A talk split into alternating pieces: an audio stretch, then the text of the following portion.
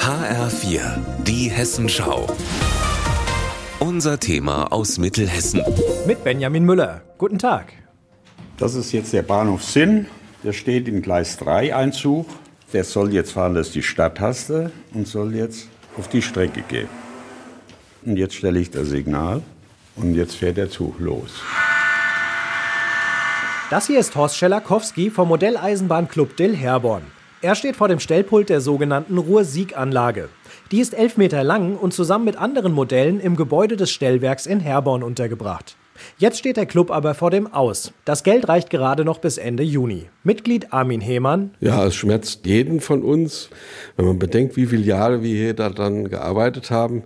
Teilweise zwei Tage die Woche und diese Zeit fehlt einem ja zu Hause. Also es ist jedermann sein Hobby und das ist auf einmal weg. Der Grund, der Modelleisenbahnclub ist nicht selbstständig, sondern an die Stiftung Bahnsozialwerk angegliedert. Die hat bisher die Hälfte der Miete getragen. Jetzt fällt diese Förderung aber bis 2025 komplett weg und die Mitglieder müssen alles alleine zahlen. Weil von den früher 80 aber nur noch 25 geblieben sind, sei das nicht möglich, sagt Karl-Heinz Schwarze vom Club. Und das geht vielen Modelleisenbahnern so. Es sind viele Vereine, die schon den Todesstoß haben weil sie es nicht mehr konnten, zahlen konnten, auch wegen dem Alter.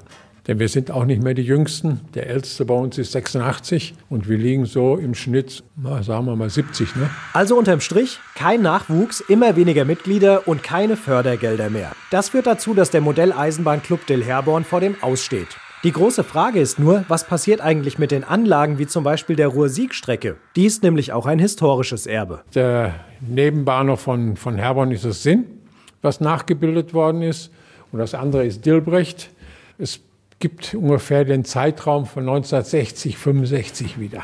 Die Anlage gehört zum Großteil dem Bahnsozialwerk. Wenn das Sozialwerk diese aber nicht haben will, müsste der Modellbauclub Herborn die Modelle übernehmen, um sie vor der Tonne zu retten. Deshalb wird jetzt schon mit Hochdruck nach Unterstellmöglichkeiten gesucht, sagt Schwarze. Im Moment sehe ich also erstmal nur positiv. Ja, anders hat es ja keinen Zweck, was zu machen. Das wäre der letzte Schritt, was dann wäre, dass wir eben halt verschrottet werden. Das wäre natürlich knallhart, aber so weit sind wir noch nicht.